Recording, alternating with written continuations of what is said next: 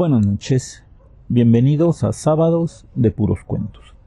Si pudiera usted pedirle un deseo a Satanás, ¿cuál sería? Nuestra historia del día de hoy se titula El Tesoro del Diablo. En Chihuahua, la minería fue siempre una de las bases económicas de la región denominada Barrancas del Cobre. El pueblo de Batopilas era muy conocido gracias a la extracción de plata, por lo que llegó a ser, en su momento, el segundo poblado de México en contar con luz eléctrica después de la capital, claro está. Estamos en 1900. Ahí transcurre nuestra historia. Federico era un pobre minero que trabajaba en la mina Los Lamentos, llamada así por las exclamaciones que soltaban los mineros durante su larga jornada. Trabajaba de sol a sol por un salario miserable. Al final de la jornada siempre pensaba en lo injusto de su situación. Él extraía plata y oro para sus patrones y a cambio recibía un salario mísero que apenas le alcanzaba para comer.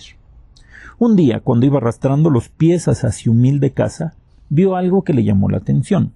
Un tipo alto, vestido de negro a la usanza charra, con amplio sombrero y chaqueta con botones de oro, le miraba fijamente desde lo alto de un enorme caballo, igual de negro. Al pasar a su lado, el tipo aquel le sonrió mientras encendía un cigarro. ¿Qué hubo, Federico? ¿Cómo estás? lo saludó con una potente voz. Dígame, su merced, ¿para qué soy bueno? le respondió dudando si acercarse o no. La verdad no le daba buena espina. Acércate, que no te voy a comer, dijo el fulano leyendo su pensamiento. Tímidamente se acercó quitándose el raído sombrero en señal de respeto. Veo que no eres muy feliz, que digamos. Pero yo vengo a terminar con tu miserable situación, le dijo. Yo. yo no lo conozco. ¿Por qué habría su merced de ayudarme? Pero si me conoces, aunque sea de oídas, dijo mostrando unos dientes muy blancos que brillaron en la noche como si fueran perlas. ¿Quién es usted, si se puede saber?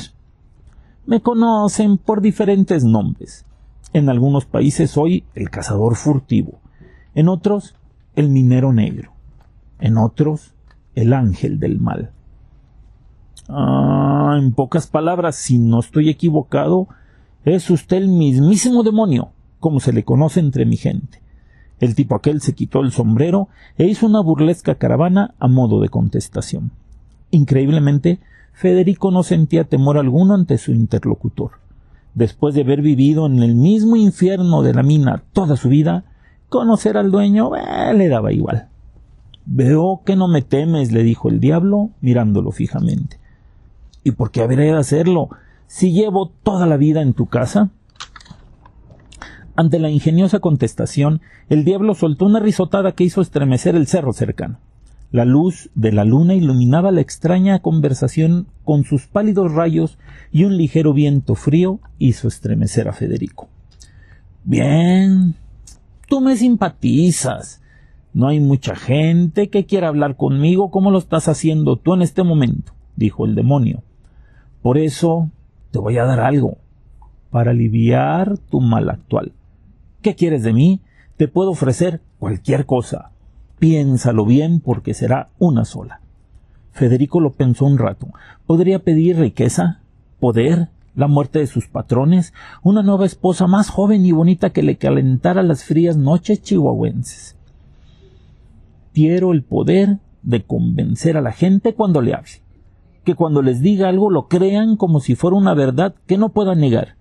Quiero que la gente haga lo que yo les diga. El diablo le miró por largo rato llegó a pensar que no le iba a conceder su deseo, pero luego soltando otra carcajada le dijo Ah, que Federico. saliste más cabrón de lo que pensaba. Acércate, pues, y poniendo su dedo sobre su frente, le tocó como si lo fuera a bendecir. Ahora tienes mi marca.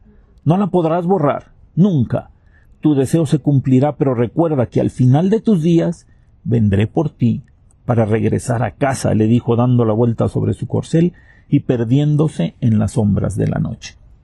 Pasado un momento Federico no sabía si lo había soñado o si era cierto lo ocurrido. Retomó su pobre costal en el que llevaba sus pertenencias y continuó su camino a casa. De pronto sintió mucha hambre. En ese momento pasaba enfrente de la senaduría de doña Nacha, que con sus ricos olores siempre le torturaban a su paso, ya que no contaba con el dinero suficiente para cenar a sus anchas.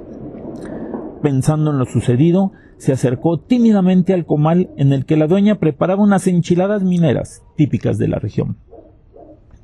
Hola, doña Nacha, saludó con un hilo de voz, ya que era famoso el mal genio de la dueña de la senaduría. ¿Cómo está? ¿Y cómo quieres que esté? Pues trabajando, le contestó sin mirarlo, ya que conocía de la pobreza del minero. Oiga, ¿le gustaría invitarme a cenar? Doña Nacha se volteó para enfrentarlo y correrlo a zapatazos, pero al instante su mirada se dulcificó al extremo, casi de las lágrimas. Sin dejar de verlo, le dijo Pasa, pasa, hijo, que debes de estar muy hambriento. Pero no traigo dinero. ¿Y quién chingados dijo algo del dinero? Te pregunté yo acaso. Deja de decir estupideces y pasa a cenar, que esta noche yo te invito. Cuando llegó a su casa, llevaba unas enchiladas para su mujer que al verlas rompió en llanto sin poder creer lo que le decían sus ojos. Al día siguiente pidió hablar con el patrón. El capataz al escuchar su petición se volteó con el látigo en la mano, pero al verlo su actitud cambió casi hasta la sumisión. Cuando entró con la elegante oficina de la hacienda, casi no podía creer lo que miraba. El lujo superaba sus más extravagantes fantasías. Los enormes muebles de nogal, las lámparas traídas desde Francia, los candiles, las alfombras, bueno, parecía estar dentro de un sueño. El patrón malhumorado por tener que recibir le dijo ¿Quién eres y qué quieres, cabrón? Rapidito, que tengo cosas más importantes que hacer que hablar contigo. Don Julián, me llamo Federico Sánchez y soy minero de los lamentos. Cuando don Julián lo miró, su actitud cambió diametralmente. ¿Y, ¿Y qué puedo hacer por ti? Porque parece que necesitas algo, dijo con una suave voz. Estoy cansado de trabajar en la mina.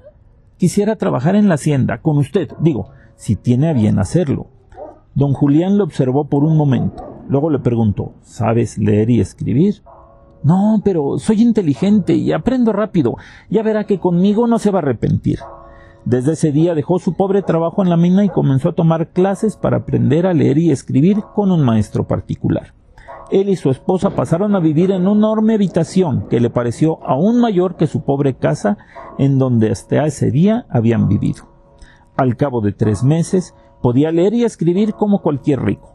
Había aumentado de peso gracias a la abundante comida que le daba la cocinera, la que sin saber bien la razón le quería como si fuera su propio hijo.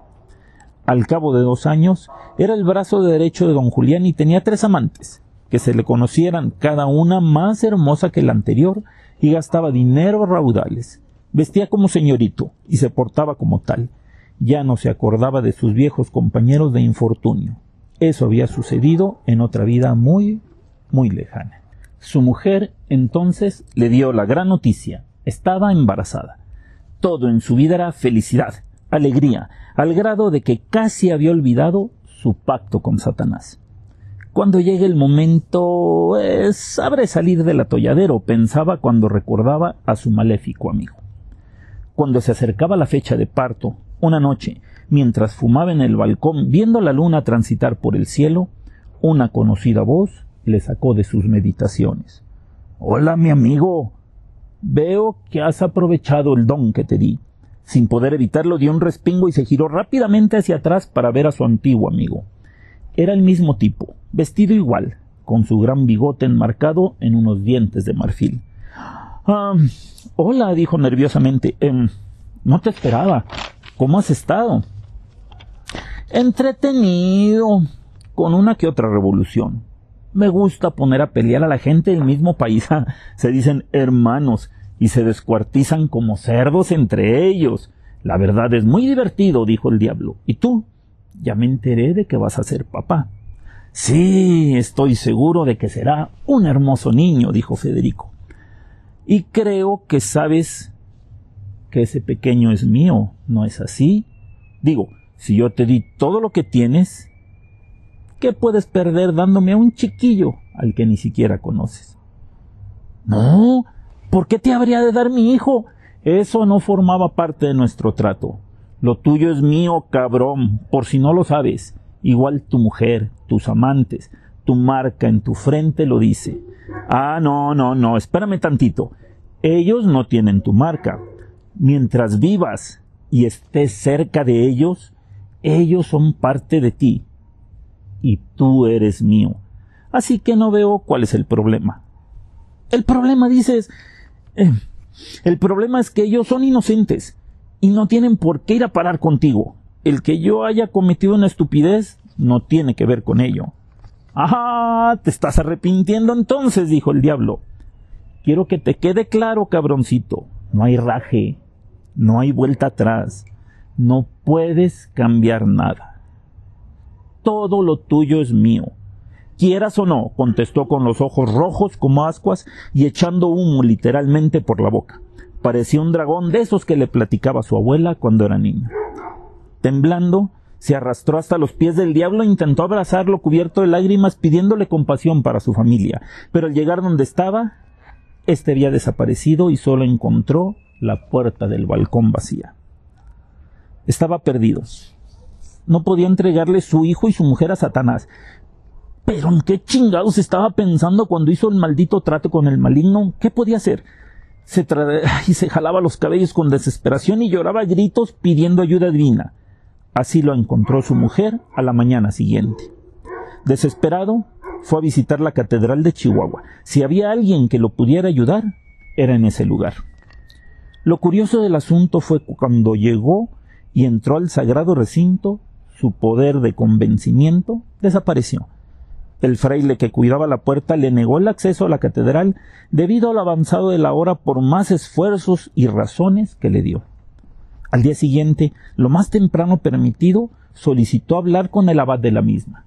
Igual, tuvo que esperar hasta las cuatro de la tarde, hora en que éste se desocupaba para ser atendido. Muerto de desesperación le contó lo sucedido, sin omitir detalle alguno. El viejo abad era un franciscano de edad avanzada, pero de mirada aguda y mente vivaz a pesar de los años. Se llamaba Fray Francisco, y le escuchó sin interrumpirlo. Al terminar le dijo Hijo mío, pero ¿en qué problema te has metido? Satanás no es fácil de derrotar, y menos si llevas un arca. Me extraña que pudieras traspasar las puertas de este sagrado lugar. Déjame lo consulto con los demás hermanos. Ven mañana, a la misma hora. Espero poder darte una solución. Las horas pasaron de la manera más tortuosa posible. Al día siguiente, a las cuatro, estaba otra vez frente al abad esperando con impaciencia su consejo hemos concluido que debes peregrinar para pedir ayuda a Nuestra Señora de Guadalupe, a la Ciudad de México. Debes de viajar a pie, sin dinero, comiendo lo que puedas conseguir de la naturaleza. No hablarás con nadie. Así evitarás seguir usando el poder que Satanás te dio. Cuando llegues, dirige tus pasos hacia la oficina del abad de Guadalupe. Nosotros le habremos enviado una carta explicándole el asunto. Ve con Dios y ten fe. Federico partió el día siguiente siguiendo las instrucciones del fraile. Caminaba de noche para evitar a la gente y de día dormía comiendo plantas silvestres e insectos. Cuando llevaba tres noches, el diablo se le volvió a aparecer. ¿Con qué quieres traicionarme, eh? Eres un perro, un perro maldito que no podrá quitarse mi marca. Vayas a donde vayas. Te maldigo y te espero. Lo tuyo es mío, no lo olvides, hijo de tu pinche madre, le dijo. Siguiendo el consejo del monje, no respondió nada a las amenazas de Lucifer. Al cabo de siete días, muy penosa la travesía, llegó a los pies de la Virgen en harapos y flaco, pero con el alma entera. En cuanto el abad supo de su llegada, fue recibido. Hijo mío, sé de tu problema, le dijo. Sé también que la pobreza te llevó hasta esos extremos y he consultado con los hermanos buscando la solución. Me enteré que en los lugares sagrados no tiene poder el demonio, por lo que la única solución es esta. Te quedarás a servir a la Virgen dentro de estas paredes. Jamás volverás a salir a la calle por ninguna razón. Olvidarás a tu mujer y a tu hijo para siempre. A partir de hoy, nosotros somos tu única familia y la basílica tu única casa. La Virgen Santísima te acogerá como su hijo más pequeño y a cambio tú le darás tu vida y tu alma. Cuando Fray Federico vio cercana la muerte a los 75 años, se decidió a escribir esta increíble historia que hoy les cuento. Murió con olor a santidad después de servirle a la Virgen durante más de 50 años. Ojalá que el cuento les haya gustado tanto a ustedes como a mí el escribir. Les saludo desde la hermosa ciudad de Guanajuato, en donde nos fue permitido grabar este su cuento sabatino, y ya saben, los espero el próximo sábado, y mientras tanto nos vemos en sus sueños.